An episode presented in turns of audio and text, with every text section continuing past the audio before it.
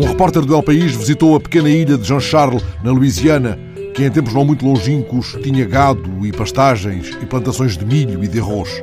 Mas as profundas alterações climáticas verificadas no Golfo do México, a passagem dos tufões, a erosão da costa, a subida do nível do mar, foram engolindo a ilha, praticamente condenada ao desaparecimento.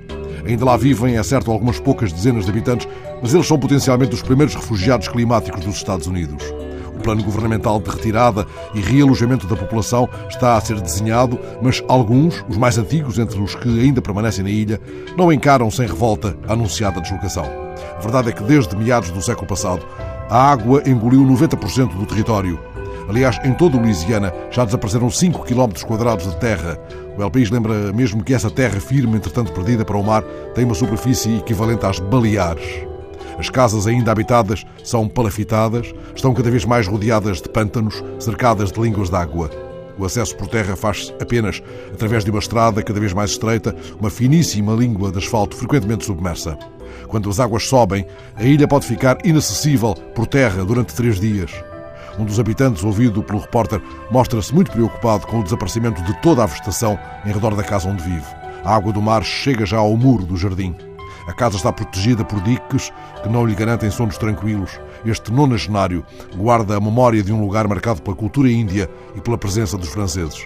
Essa identidade naufraga, entretanto, com o avanço do mar. Ora, ao ler a breve reportagem do El País, dei comigo a imaginar que palavras poderia dirigir aos condenados habitantes de Jean Charles, Louisiana, o negacionista Donald Trump. Não tem ainda, senão algumas semanas, a carta dirigida por quase 400 cientistas, entre eles 30 prémios Nobel, este homem que admite com assustadora ligeireza a exclusão dos Estados Unidos dos Acordos de Paris para a redução das emissões de gases.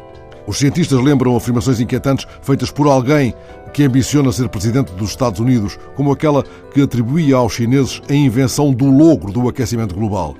Já em plena campanha, Trump insistiu nas teses do negacionismo climático e não é provável que ele faça campanha na ilha de Jean Charles. Mas, ainda que a carta aberta dos quase 400 cientistas o não refira expressamente, o incrível Trump não está sozinho na saga negacionista. O seu amigo Putin disse há uns anos umas piadolas registadas, aliás, por New York Times, mas arrepiou entretanto o caminho. Sarkozy e Rajoy também não se podem rir muito de Trump, a não ser que apaguem, entretanto, os arquivos.